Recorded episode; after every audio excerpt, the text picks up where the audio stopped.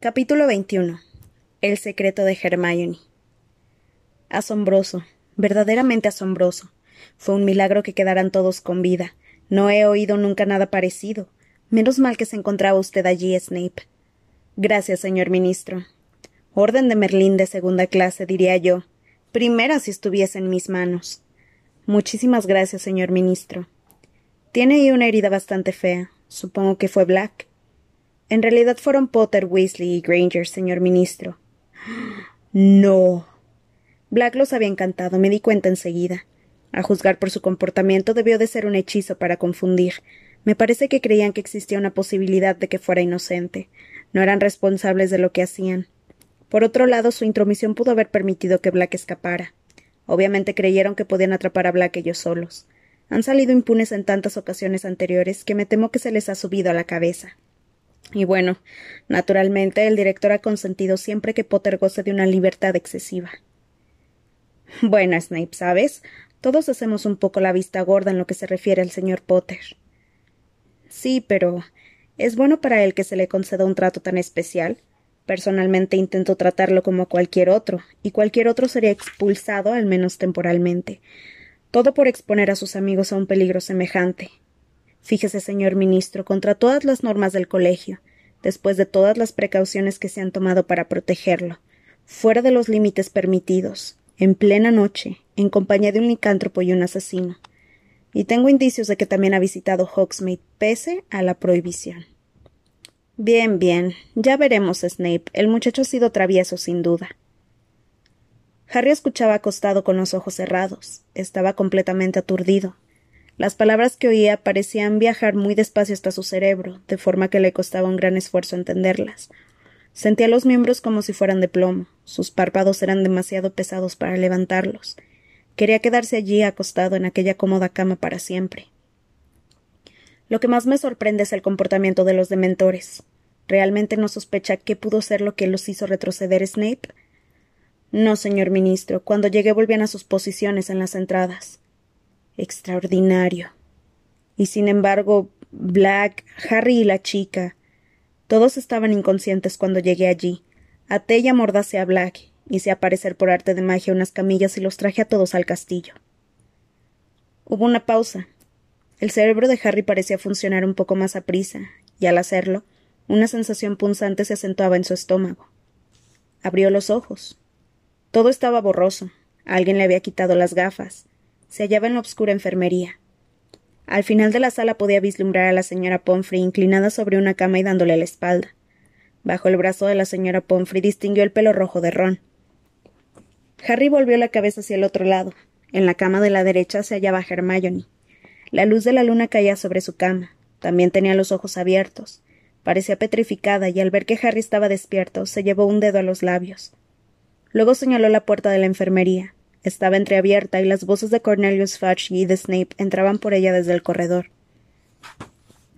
La señora Pomfrey llegó entonces caminando enérgicamente por la oscura sala hasta la cama de Harry.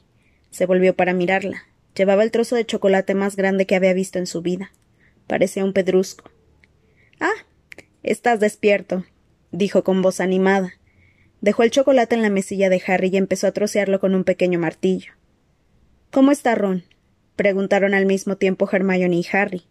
Sobrevivirá, dijo la señora Pomfrey con seriedad. En cuanto ustedes dos permanecerán aquí hasta que yo esté bien segura de que están. ¿Qué estás haciendo, Potter? Harry se había incorporado, se ponía las gafas y tomó su varita. Tengo que ver al director, explicó.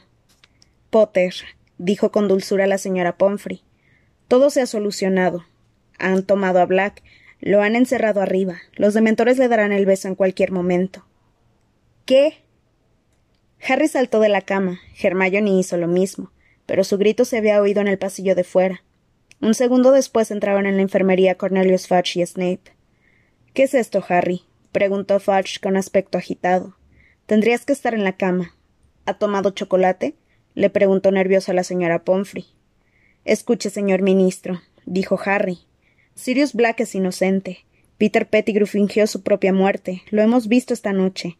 No puede permitir que los dementores le hagan eso a Sirius. Es. Pero Fudge movía la cabeza en sentido negativo, sonriendo ligeramente. Harry, Harry, estás confuso. Has vivido una terrible experiencia. Vuelve a acostarte. Está todo bajo control. Nada de eso, gritó Harry. Han atrapado al hombre que no es.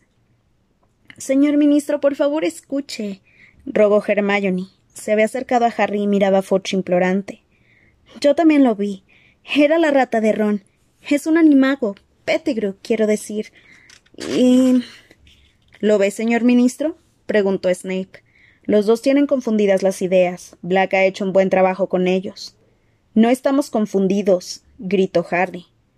Señor ministro, profesor, dijo enfadada la señora Pomfrey. He de insistir en que se vayan. Potter es un paciente y no hay que fatigarlo. No estoy fatigado, estoy intentando explicarles lo ocurrido, dijo Harry furioso. Si me escuchan. Pero la señora Pomfrey le introdujo de repente un trozo grande de chocolate en la boca. Harry se atragantó y la mujer aprovechó la oportunidad para obligarlo a volver a la cama. Ahora, por favor, señor ministro, estos niños necesitan cuidados. Les ruego que salgan. Volvió a abrirse la puerta. Era Dumbledore. Harry tragó con dificultad el trozo de chocolate y volvió a levantarse. Profesor Dumbledore, Sirius Black. Por Dios santo, ¿es esto una enfermería o qué? Señor director, he de insistir en que te pido mil perdones, Poppy, pero necesito cambiar unas palabras con el señor Potter y la señorita Granger. He estado hablando con Sirius Black. Supongo que le ha contado el mismo cuento de hadas que metió en la cabeza Potter. espetó Snape. ¿Algo sobre una rata y sobre que Pettigrew está vivo?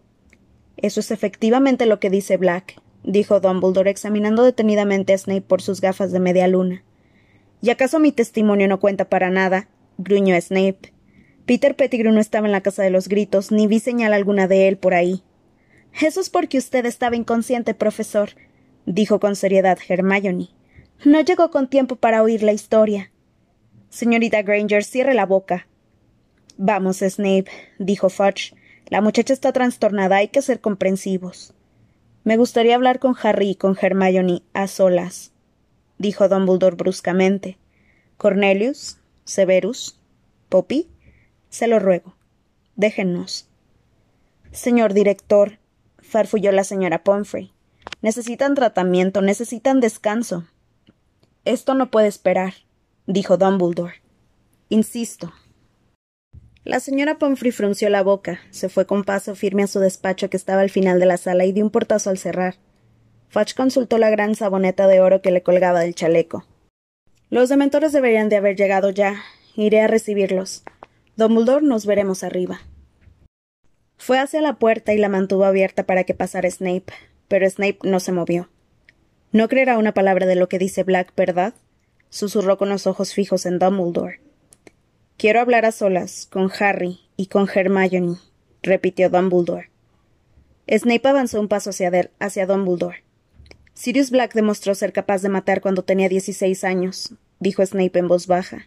No lo habrá olvidado, no habrá olvidado que intentó matarme. Mi memoria sigue siendo tan buena como siempre, Severus, respondió Dumbledore con tranquilidad. Snape giró sobre los talones y salió con paso militar por la puerta que Fudge mantenía abierta. La puerta se cerró tras ellos y Dumbledore se volvió hacia Harry y Hermione. Los dos empezaron a hablar al mismo tiempo. Señor profesor, Black dice la verdad. Nosotros vimos a Pettigrew. Escapó cuando el profesor Lupin se convirtió en hombre lobo. Es una rata. La pata delantera de Pettigrew. Quiero decir, del señor Pettigrew. El dedo se lo cortó él mismo. Pettigrew atacó a Ron. No fue Sirius. Pero Dumbledore levantó una mano para detener la avalancha de explicaciones. Ahora, tienen que escuchar ustedes y les ruego que no me interrumpan porque tenemos muy poco tiempo, dijo con tranquilidad. Black no tiene ninguna prueba de lo que dice salvo su palabra, y la palabra de dos brujos de trece años no convencerá a nadie. Una calle llena de testigos juró haber visto a Sirius matando a Pettigrew. Yo mismo di testimonio. Escuchen. Después de mi testimonio al ministerio, se supo que Sirius era el guardián secreto de los Potter. Pero eso no es verdad. El profesor Lupin también puede testificarlo dijo Harry, incapaz de mantenerse callado. El profesor Lupin se encuentra en estos momentos en la espesura del bosque, incapaz de contarle nada a nadie. Cuando vuelva a ser humano ya será demasiado tarde. Sirius estará más que muerto.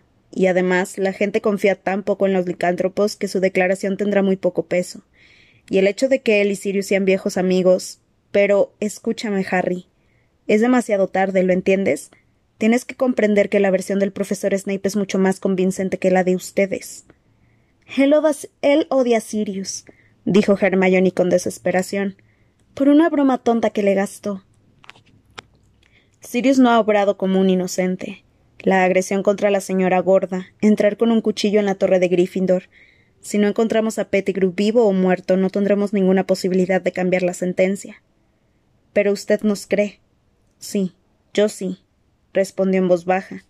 Pero no puedo convencer a los demás ni desautorizar al ministro de magia. Harry miró fijamente el rostro serio de Dumbledore y sintió como si se hundiera el suelo bajo sus pies. Siempre había tenido la idea de que Dumbledore lo podía arreglar todo. Creía que podía sacar del sombrero una solución asombrosa. Pero no. Su última esperanza se había esfumado. Lo que necesitamos es ganar tiempo, dijo Dumbledore despacio. Sus ojos azul claro pasaban de Harry a Hermione. Pero. empezó Hermione poniendo los ojos muy redondos. Ah, ya entendí. Ahora préstenme atención, dijo Dumbledore hablando muy bajo y muy claro. Sirius está encerrado en el despacho del profesor Flitwick en el séptimo piso. Torre oeste, ventana número trece por la derecha. Si todo va bien, esta noche podrán salvar más de una vida inocente. Pero recuérdenlo los dos, no los pueden ver. Señorita Granger, ya conoces las normas, sabes lo que está en juego. No deben verlos. Harry no entendió nada. Dumbledore se alejó y al llegar a la puerta se volvió. Les voy a cerrar con llave. Son. consultó su reloj. Las doce menos cinco. Señorita Granger, tres vueltas deberían bastar. Buena suerte. ¿Buena suerte? Repitió Harry cuando la puerta se hubo cerrado tras Dumbledore. ¿Tres vueltas? ¿Qué quiere decir? ¿Qué es lo que tenemos que hacer? Pero Hermione rebuscaba en el cuello de su túnica y sacó una cadena de oro muy larga y fina. Ven aquí, Harry, dijo perentoriamente. ¡Rápido! Harry, perplejo, se acercó a ella. Hermione estiró la cadena por fuera de la túnica y Harry pudo ver un pequeño reloj de arena que pendía de ella. Así. Puso la cadena también alrededor del cuello de Harry. ¿Estás listo? dijo jadeante. ¿Qué estamos haciendo? preguntó Harry sin comprender. Hermione dio tres vueltas al reloj de arena. La sala oscura desapareció. Harry tuvo la sensación de que volaba muy rápidamente hacia atrás. A su alrededor veía pasar manchas de formas y colores borrosos. Notaba palpitaciones en los oídos. Quiso gritar, pero no podía oír su propia voz. Sintió el suelo firme bajo sus pies y todo volvió a aclararse. Se hallaba de pie al lado de Hermione en el vacío vestíbulo y un chorro de luz dorada bañada bañaba el suelo pavimentado penetrando por las puertas principales que estaban abiertas. Miró a Hermione con la cadena clavándosela en el cuello. Hermione, ¿qué demonios está pasando? Ahí dentro. Hermione tomó a Harry del brazo y lo arrastró por, por el vestíbulo hasta la puerta del armario de la limpieza. Lo abrió, empujó a Harry entre los cubos y los cepillos, entró ella tras él y cerró la puerta. ¿Qué? ¿Cómo? Hermione, ¿qué está pasando? Hemos retrocedido en el tiempo, susurró Hermione quitándole a Harry a obscuras la cadena del cuello. Tres horas. Harry se palpó la pierna y se dio un fuerte pellizco. Le dolió mucho, lo que en principio descartaba la posibilidad de que estuviera soñando. Pero. Shh, escucha, alguien viene. Creo que somos nosotros. Hermione había pegado el oído a la puerta del armario. Pasos por el vestíbulo, Sí, creo que somos nosotros yéndose a la cabaña de Hagrid. ¿Quieres decir que estamos aquí en este armario y que también estamos allá afuera? Sí, respondió Hermione con el oído aún pegado a la puerta del armario. Estoy segura de que somos nosotros. No parecen más de tres personas y. Vamos despacio porque vamos ocultos por la capa invisible. Dejó de hablar, pero siguió escuchando. Acabamos de bajar la escalera. Hermione se sentó en un cubo puesto boca abajo. Harry estaba impaciente y quería que Hermione le respondiera algunas preguntas. ¿De dónde ha sacado ese reloj de arena? Se llama giratiempo, explicó Hermione. Me lo dio la profesora McGonagall el día que volvimos de vacaciones. Lo he utilizado durante el curso para poder asistir a todas las clases. La profesora McGonagall me hizo jurar que no se lo contaría a nadie. Tuvo que escribir un montón de cartas al Ministerio de Magia para que me dejaran tener uno. Les dijo que era un estudiante modelo y que no lo utilizaría nunca para otro fin. Le doy vuelta para volver a disponer de la hora de clase. Gracias a él he podido asistir a varias clases que tenían lugar al mismo tiempo, ¿te das cuenta? Pero, Harry, me temo que no entiendo qué es lo que quiere Dumbledore que hagamos. ¿Por qué nos ha dicho que retrocedamos tres horas? ¿En qué va a ayudar eso a Sirius? Harry la miró en la oscuridad. Quizás ocurriera algo que podemos cambiar ahora, dijo pensativo. ¿Qué puede ser? Hace tres horas nos dirigíamos a la cabaña de Hagrid. Ya estamos tres horas antes. Hmm. Algo tenemos que cambiar. Nos estamos dirigiendo a la cabaña de Hagrid. Acabamos de oírnos salir. Harry frunció el entrecejo. Estaba forzando el cerebro. Dumbledore dijo simplemente dijo simplemente que podíamos salvar más de una vida inocente. Y entonces se le ocurrió. Hermione, Vamos a salvar a Buckbeak. Pero, ¿en qué ayudará eso a Sirius? Dumbledore nos dijo dónde está la ventana del despacho de Flitwick, donde tienen encerrado a Sirius con llave. Tenemos que volar con Buckbeak hasta la ventana y rescatar a Sirius. Sirius puede escapar montado en Buckbeak. Pueden escapar juntos. Hermione parece aterrorizada. Si conseguimos hacerlo sin que nos vea nadie, será un milagro. Bueno, tenemos que intentarlo, ¿no crees? dijo Harry. Se levantó y pegó el oído a la puerta. No parece que haya nadie. Vamos. Harry empujó y abrió la puerta del armario. El vestíbulo estaba desierto. Tan en silencio y tan rápido como pudieron salieron del armario y bajaron corriendo los escalones. Las sombras se alargaban. Las copas de los árboles del bosque prohibido volvían a brillar con un fulgor dorado. Si alguien se asomara por la ventana, chilló Hermione mirando hacia atrás hacia el vestíbulo. Huiremos, dijo Harry con determinación. Nos internaremos en el bosque. Tendremos que ocultarnos detrás de un árbol o algo así y estar atentos. De acuerdo, pero iremos por detrás de los invernaderos, dijo Hermione sin aliento. Tenemos que apartarnos de la puerta principal de la cabaña de Hagrid, o de lo contrario nos veremos a nosotros mismos. Ya debemos de estar llegando a la cabaña. Pensando todavía en las intenciones de Hermione, Harry echó a correr delante de ella. Atravesaron los huertos hasta los invernaderos, se detuvieron un momento detrás de estos y reanudaron el camino a toda velocidad, rodeando el sauce boxeador y yendo a ocultarse en el bosque. A salvo en la oscuridad de los árboles, Harry se dio la vuelta. Unos segundos más tarde llegó Hermione jadeando. Bueno, dijo con voz entrecortada. Tenemos que ir a la cabaña sin que se note. Que no nos vean, Harry. Anduvieron en silencio entre los árboles, por la orilla del bosque. Al vislumbrar la fachada de la cabaña de Hagrid oyeron que alguien llamaba a la puerta. Se escondieron tras un grueso roble y miraron por ambos lados. Hagrid apareció en la puerta tembloroso y pálido, mirando a todas partes para ver quién había llamado. Y Harry oyó su propia voz que decía Somos nosotros, llevamos la capa invisible. Si nos dejas pasar nos la quitaremos. No deberían haber venido, susurró Hagrid. Se hizo a un lado y cerró rápidamente la puerta. Esto es lo más raro que me, en lo que me he metido en mi vida, dijo Harry con entusiasmo. Vamos a adelantarnos un poco, susurró Hermione. Tenemos que acercarnos más a Buckbeak. Avanzaron sigilosamente hasta que vieron el nervioso hipogrifo atado a la valla que circundaba la plantación de, de calabazas de Hagrid. ¿Ahora? susurró Harry. No, dijo Hermione.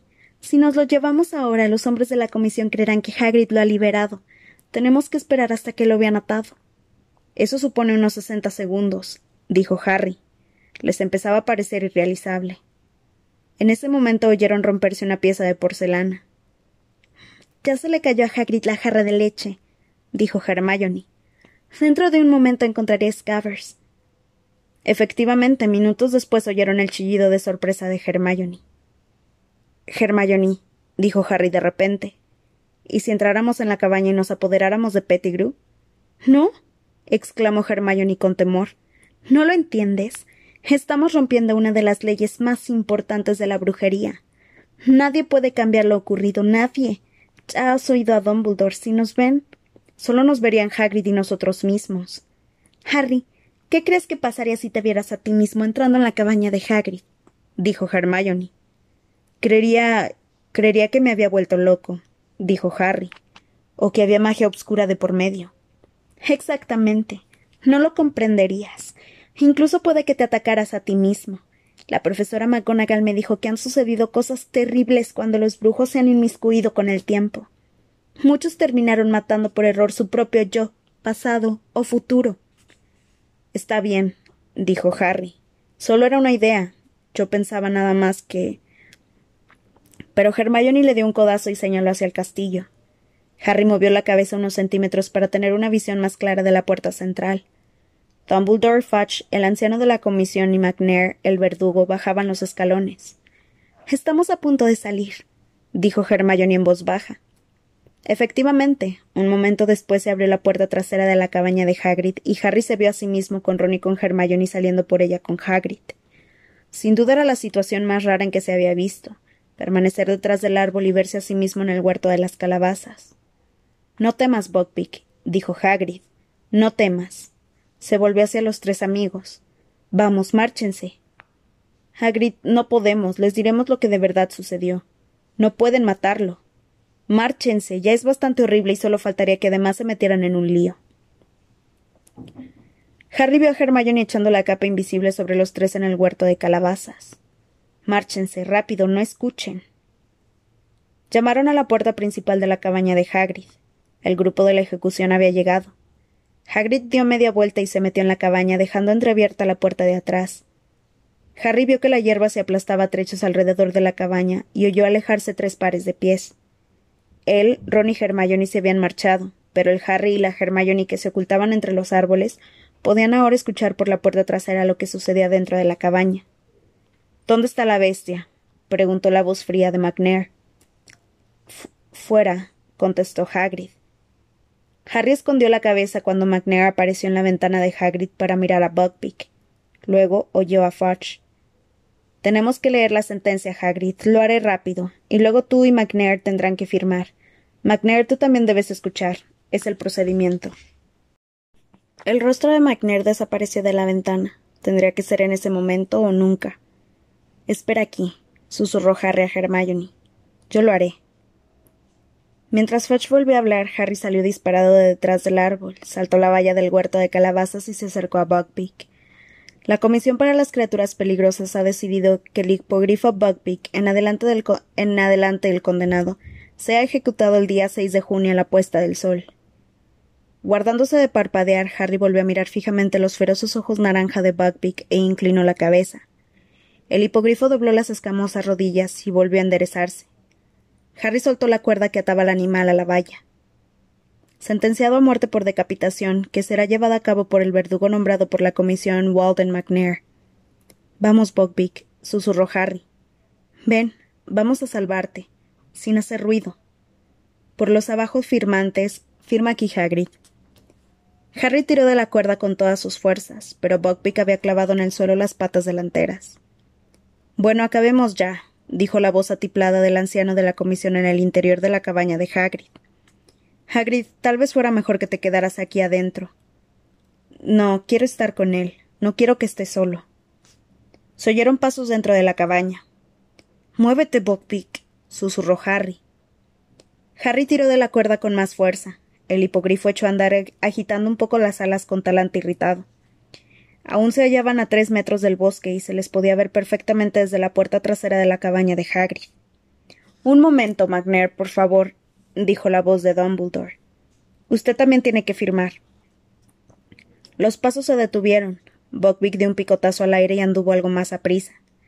La cara pálida de Hermione asomaba por detrás de un árbol. Harry, date prisa, dijo. Harry aún oía la voz de Dumbledore en la cabaña. Dio otro tirón a la cuerda. Buckbeak se puso a trotar a regañadientes. Llegaron a los árboles. Rápido, rápido. gritó Hermione saliendo como una flecha de detrás del árbol, haciendo también la cuerda y tirando con Harry, para que Buckbeak avanzara más a prisa. Harry miró por encima del hombro. Ya estaban fuera del alcance de las miradas.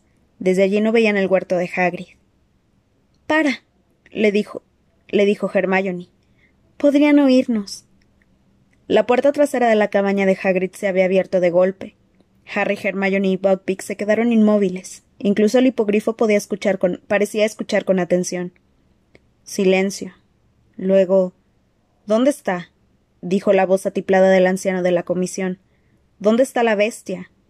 Estaba atada aquí, dijo con furia el verdugo. Yo la vi exactamente aquí. Qué extraordinario, dijo Dumbledore. Había en su voz un dejo de desenfado. Buckbeak, exclamó Hagrid con voz ronca. Se oyó un sonido silbante y a continuación el golpe de un hacha. El verdugo furioso la había lanzado contra la valla. Luego se oyó el aullido y en esta ocasión pudieron oír también las palabras de Hagrid entre sollozos. Se ha ido. Alabado sea. Ha escapado. Debe haberse soltado solo. Buckbeak, qué listo eres. Buckbeak empezó a tirar de la cuerda deseoso, de volver con Hagrid. Harry y Hermione lo sujetaron con más fuerza, hundiendo los talones en tierra. Lo soltaron, gruñía el verdugo. Deberíamos rastrear los terrenos y el bosque. McNair, si alguien ha tomado realmente a Buckbeak, ¿crees que se lo habrá llevado a pie? le preguntó Dumbledore, que seguía hablando con desenfado. Rastrea el cielo si quieres. Hagrid, no me iría mal un té. O una buena copa de brandy. Por supuesto, profesor, dijo Hagrid, al que la alegría parecía haber dejado flojo. Pase, pase. Harry y Hermione escuchaban con atención. Oyeron pasos, la leve maldición del verdugo, el golpe de la puerta, y de nuevo el silencio. ¿Y ahora qué? susurró Harry mirando a su alrededor. Tendremos que quedarnos aquí escondidos, dijo Hermione con miedo. Tenemos que esperar a que vuelvan al castillo. Luego aguardaremos a que pase el peligro y nos, y nos acercaremos a la ventana de Sirius volando con Buckbeak. No volverá por allí hasta dentro de dos horas. Esto va a resultar difícil. Miró por encima del hombro a la espesura del bosque. El sol se ponía en aquel momento. Habría que moverse, dijo Harry pensando. Tenemos que ir a donde podamos ver el sauce boxeador o no nos enteraremos de lo que ocurre. De acuerdo, dijo Hermione sujetando la cuerda de Buckbeak aún más firme. Pero hemos de seguir ocultos, Harry, recuérdalo.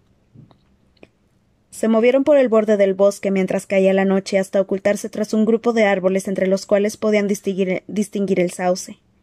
Ahí está Ron, dijo Harry de repente.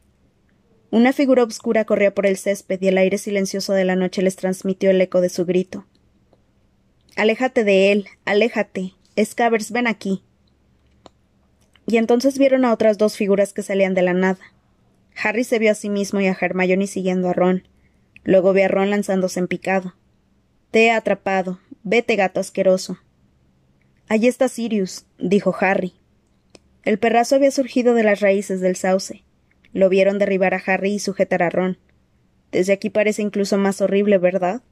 añadió mientras el perro arrastraba a Ron hasta meterlo entre las raíces. Hey, mira, el árbol acaba de pegarme y a ti también. Qué situación más rara. El sauce boxeador crujía y largaba puñetazos con sus ramas más bajas. Podían verse a sí mismos corriendo de un lado para otro en su intento de alcanzar el tronco. Y de repente el árbol se quedó quieto. Crutchings ha apretado el nudo, explicó Hermione. Y allá vamos, murmuró Harry. Ya hemos entrado. En cuanto desaparecieron, el árbol volvió a agitarse. Unos segundos después oyeron pasos cercanos. Dumbledore, McNair, Fudge y el anciano de la comisión se dirigían al castillo. En cuanto bajamos por el pasadizo, dijo Hermione. Ojalá Dumbledore hubiera venido con nosotros. McNair y Fudge habrían venido también, dijo Harry con tristeza. Te apuesto lo que quieras a que Fudge habría ordenado a McNair que matara a Sirius allí mismo. Vieron a los cuatro hombres subir por la escalera de entrada del castillo y perderse de vista. Durante unos minutos el lugar quedó vacío. Aquí viene Lupin, dijo Harry al ver a otra persona que bajaba la escalera y se dirigía corriendo hacia el sauce. Harry miró el cielo. Las nubes ocultaban la luna. Vieron que Lupin tomaba del suelo una rama rota y apretaba con ella el nudo del tronco. El árbol dejó de dar golpes y también Lupin desapareció por el hueco que había entre las raíces. Ojalá hubiera tomado la capa, dijo Harry. Está ahí. Se volvió a Hermione. Si saliera ahora corriendo y me la llevara, no la podría tomar Snape. Harry, no nos deben ver. ¿Cómo puedes soportarlo? le preguntó a Hermione con irritación. Estar aquí y ver lo que sucede sin hacer nada. Voy a tomar la capa. Harry, no. Hermione sujetó a Harry a tiempo por la parte trasera de la túnica. En ese momento oyeron cantar a alguien. Era Hagrid, que se dirigía hacia el castillo cantando a voz de grito y oscilando ligeramente al caminar. Llevaba una botella grande en la mano. ¿Lo ves? susurró Hermione. ¿Ves lo que había ocurrido? Tenemos que estar donde nadie nos pueda ver. Bogby, quédate quieto. El hipogrifo hacía intentos desesperados por ir hacia Hagrid. Harry aferró también la cuerda para sujetar a Buckbeak. Observaron a Hagrid que iba haciendo, haciendo heces hacia el castillo. Desapareció. Buckbeak cejó en sus intentos de escapar. Abatió la cabeza con tristeza. Apenas dos minutos después las puertas del castillo volvieron a abrirse, y Snape apareció corriendo hacia el sauce en pos de ellos. Harry cerró fuertemente los puños al ver que Snape detenía cerca del se detenía cerca del árbol mirando a su alrededor. Tomó la capa y la sostuvo en alto. Aparta de ellas tus asquerosas manos, murmuró Harry entre dientes. Snape tomó la rama que había usado Lupin para inmovilizar el árbol, apretó el nudo con ella y cubriéndose con la capa se perdió de vista. Ya está, dijo Hermione en voz baja. Ahora ya estamos todos adentro. Ahora solo tenemos que esperar a que volvamos a salir. Tomó el extremo de la cuerda de Buckbeak y lo amarró firmemente al árbol más cercano. Luego se sentó en el suelo seco, rodeándose las rodillas con los brazos. Harry, hay algo que no comprendo. ¿Por qué no atraparon a Sirius los dementores? Recuerdo que se aproximaban a él antes de que yo me desmayara. Harry se sentó también. Explicó lo que había visto. Cómo, en el momento en que el dementor más cercano acercaba la boca a Sirius, algo grande y plateado llegó galopando por el lago y ahuyentó a los dementores. Cuando terminó Harry de explicarlo, Hermione tenía la boca abierta. Pero. ¿qué era? Solo hay una cosa que puede hacer retroceder a los dementores, dijo Harry. Un verdadero patronus, un patronus poderoso. Pero ¿quién lo hizo aparecer? Harry no dijo nada. Volvió a pensar en la persona que había visto en la otra orilla del lago. Imaginaba quién podría ser. Pero ¿cómo era posible? ¿No viste qué aspecto tenía? preguntó Hermione con impaciencia. ¿Era uno de los profesores? No creo. Pero tuvo que ser un brujo muy poderoso para alejar a todos los dementores. Si el patronus brillaba tanto. ¿No lo iluminó? ¿No pudiste ver? Sí que lo vi, dijo Harry pensativo. Aunque tal vez lo imaginase. No pensaba con claridad. Me desmayé inmediatamente después. ¿Quién te pareció que era? Me pareció. Harry tragó saliva, consciente de lo raro que iba a sonar lo que iba a decir. Me pareció a mi padre. Miró a Hermione y vio que estaba con la boca abierta. La muchacha lo miraba con una mezcla de inquietud y pena. Harry, tu padre está. Bueno. está muerto, dijo en voz baja. Lo sé, dijo Harry rápidamente. ¿Crees que era su fantasma? No lo sé. No. no creo. parecía sólido. Pero entonces. quizá tuviera alucinaciones, dijo Harry. Pero a juzgar por lo que vi se parecía a él. Tengo fotos suyas. Hermione seguía mirándolo como preocupada por su salud mental. Sé que parece una locura, añadió Harry con determinación. Se volvió para echar un vistazo a Buckbeak que metía el pico en la tierra buscando lombrices, pero no miraba realmente al hipogrifo. Pensaba en su padre y en sus tres amigos de toda la vida, lunático, colagusano, canuto y cornamenta. No habrían estado aquella noche los cuatro en los terrenos del castillo. Colagusano había vuelto a aparecer aquella noche cuando todo el mundo pensaba que estaba muerto. Era imposible que su padre hubiera hecho lo mismo. Había visto visiones en el lago. La figura había estado demasiado lejos para distinguirla bien y, sin embargo, antes de perder el sentido había estado seguro de lo que veía. Las hojas de los árboles susurraban movidas por la brisa. La luna aparecía y desaparecía tras las nubes. Hermione se sentó de cara al sauce esperando. Y entonces, después de una hora. Estamos saliendo, exclamó Hermione. Se pusieron en pie. Buckbeak levantó la cabeza. Vieron a Lupin, Ron y Pettigrew saliendo con dificultad del agujero de las raíces. luego salió Hermione, luego Snape inconsciente y flotando. A continuación iban Harry y Sirius Black. Todos echaron a andar hacia el castillo. El corazón de Harry comenzaba a latir muy fuerte. Levantó la vista al cielo. De un momento a otro pasaría la nube y la luna quedaría al descubierto. Harry, musitó Hermione como si adivinara lo que pensaba él. Tenemos que quedarnos aquí. No nos deben ver, no podemos hacer nada. ¿Y vamos a consentir que Pettigrew vuelva a escaparse? dijo Harry en voz baja. ¿Y cómo esperas encontrar una rata en la oscuridad? Lo, atacó lo atajó Hermione. No podemos hacer nada. Si hemos regresado es solo para ayudar a Sirius. No debes hacer nada más. Está bien. La luna salió de detrás de la nube. Vieron las pequeñas siluetas detenerse en medio del césped. Luego las vieron moverse. Mira Lupin, susurró Hermione. Se está transformando. Hermione, dijo Harry de repente. Tenemos que hacer algo. No podemos. Te lo estoy diciendo todo el tiempo. No hablo de intervenir. Es que Lupin se va a adentrar en el bosque y vendrá hacia aquí. Hermione ahogó un grito. Soltó un, soltó un gemido apresurándose en desatar a Buckbeak. Rápido, ¿a dónde vamos? ¿Dónde nos ocultamos? Los dementores llegarán de un momento a otro. Volvamos a la cabaña de Hagrid, dijo Harry. Ahora está vacía, vamos. Corrieron todo lo más a prisa que pudieron. Buckbeak iba detrás de ellos a medio galope. Oyeron aullar al hombre lobo a sus espaldas. Vieron la cabaña. Harry resbaló al llegar a la puerta. La abrió de un tirón y dejó pasar a Hermione y a Buckbeak, que entraron como un rayo. Harry entró detrás de ellos y echó, y echó el cerrojo. Fang, el perro jabalinero, ladró muy fuerte. Silencio, Fang, somos nosotros, dijo Hermione avanzando rápidamente hacia él y acariciándole las orejas para que callara. Nos hemos salvado por poco, dijo a Harry. Sí, estuvo cerca.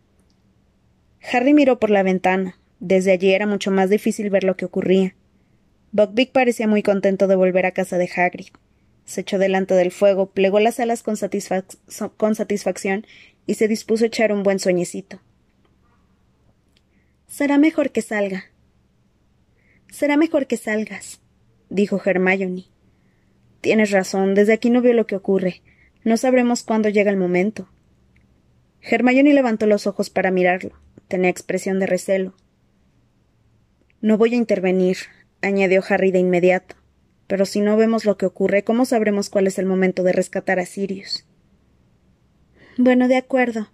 Aguardaré aquí con Buckbeak. Pero ten cuidado, Harry. Allá afuera hay un licántropo y multitud de dementores. Harry salió y bordeó la cabaña. Oyó gritos distantes. Aquello quería decir que los dementores se acercaban a Sirius. El otro Harry y la otra Hermione irían hacia él en cualquier momento. Miró hacia el lago con el corazón redoblando como un tambor. Quienquiera que hubiese enviado al patrono haría aparición enseguida. Durante una fracción de segundo se quedó ante la puerta de la cabaña de Hagrid sin saber qué hacer. No deben verte.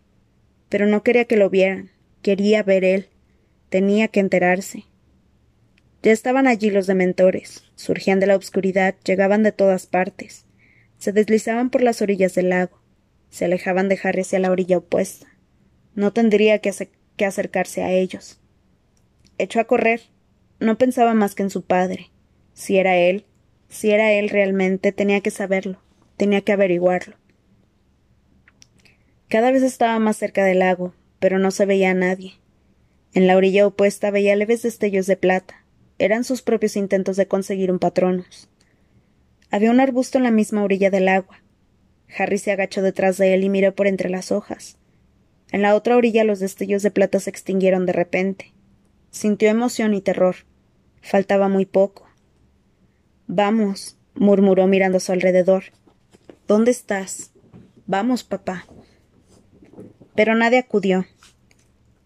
Harry levantó la cabeza para mirar el círculo de los dementores del otro lado del lago. Uno de ellos se bajaba la capucha. Era el momento de que apareciera el Salvador. Pero no veía a nadie. Y entonces lo comprendió. No había visto a su padre, se había visto a sí mismo.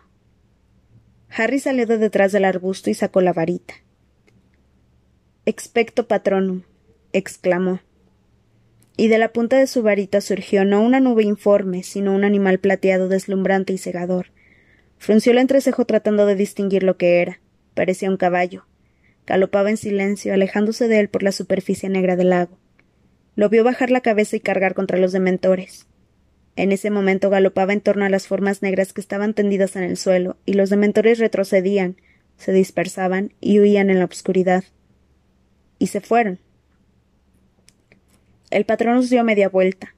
Volvió hacia Harry a medio galope, cruzando la calma, cruzando la calma superficie del agua. No era un caballo, tampoco un unicornio. Era un ciervo. Brillaba tanto como la luna. Regresaba hacia él. Se detuvo en la orilla. Sus pezuñas no dejaban huellas en la orilla. Miraba a Harry con sus ojos grandes y plateados. Lentamente reclinó la cornamenta. Y Harry comprendió. Cornamenta, susurró. Pero se desvaneció cuando alargó hacia él las temblorosas llamas de sus dedos. Harry se quedó así con la mano extendida. Luego, con un vuelco del corazón, oyó tras él un ruido de cascos.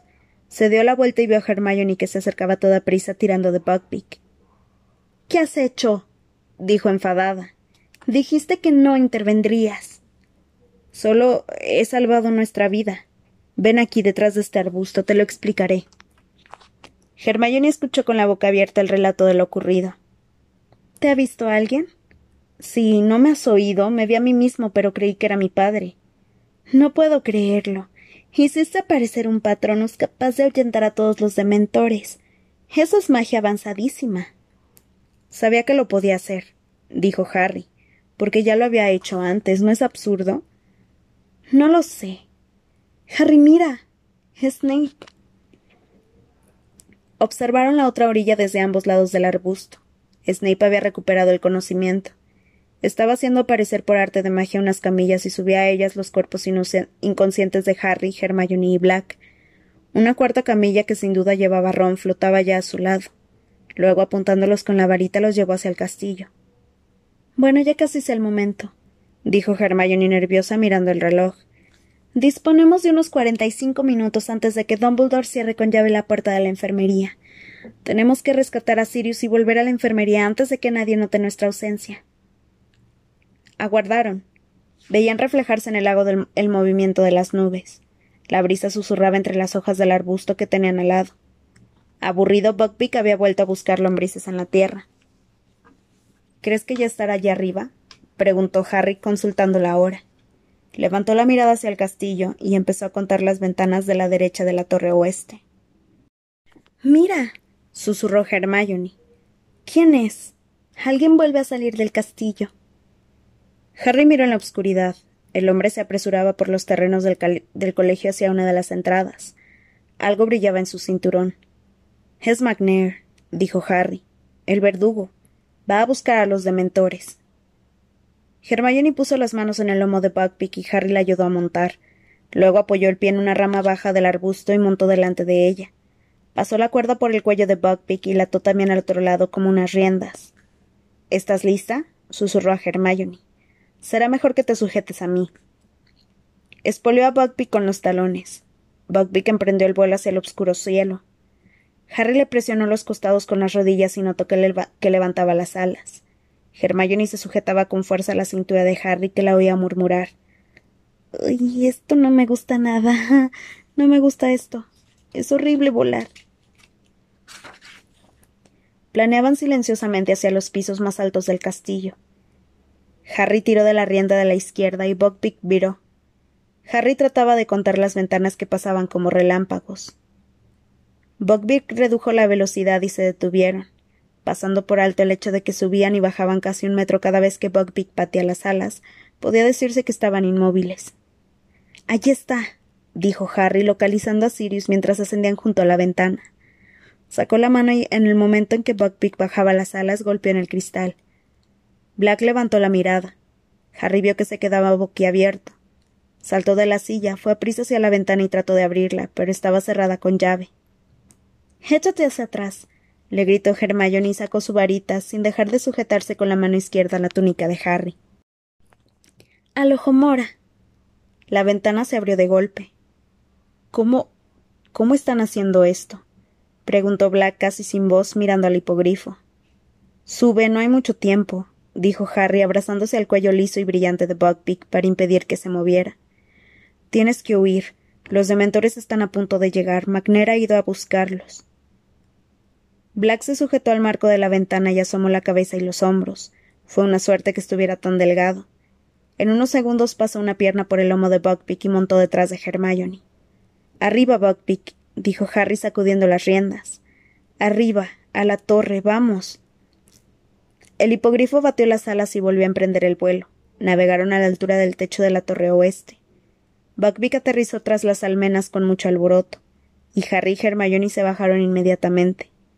Será mejor que escapes rápido, Sirius, dijo Harry jadeando. No tardarán en llegar al despacho de Flickwick. Descubrirán tu huida. Buckbeak dio una cosa en el suelo sacudiendo la afilada cabeza. ¿Qué le ocurre al otro chico? A Ron, preguntó Sirius. Se pondrá bien. Está todavía inconsciente, pero la señora Pomfrey dice que se curará. Rápido, vete. Pero Black seguía mirando a Harry. ¿Cómo te lo puedo agradecer? Vete. gritaron a un tiempo Harry y Hermione. Black dio la vuelta a Buckbeak orientándolo hacia el cielo abierto. Nos volveremos a ver, dijo. Verdaderamente, Harry, te pareces a tu padre. Presionó los flancos de Buckbeak con los talones. Harry y Hermione se echaron atrás cuando las enormes alas volvieron a batir. El hipogrifo emprendió el vuelo. Animal y jinete empequeñecieron conforme Harry los miraba. Luego una nube pasó ante la luna y se perdieron de vista.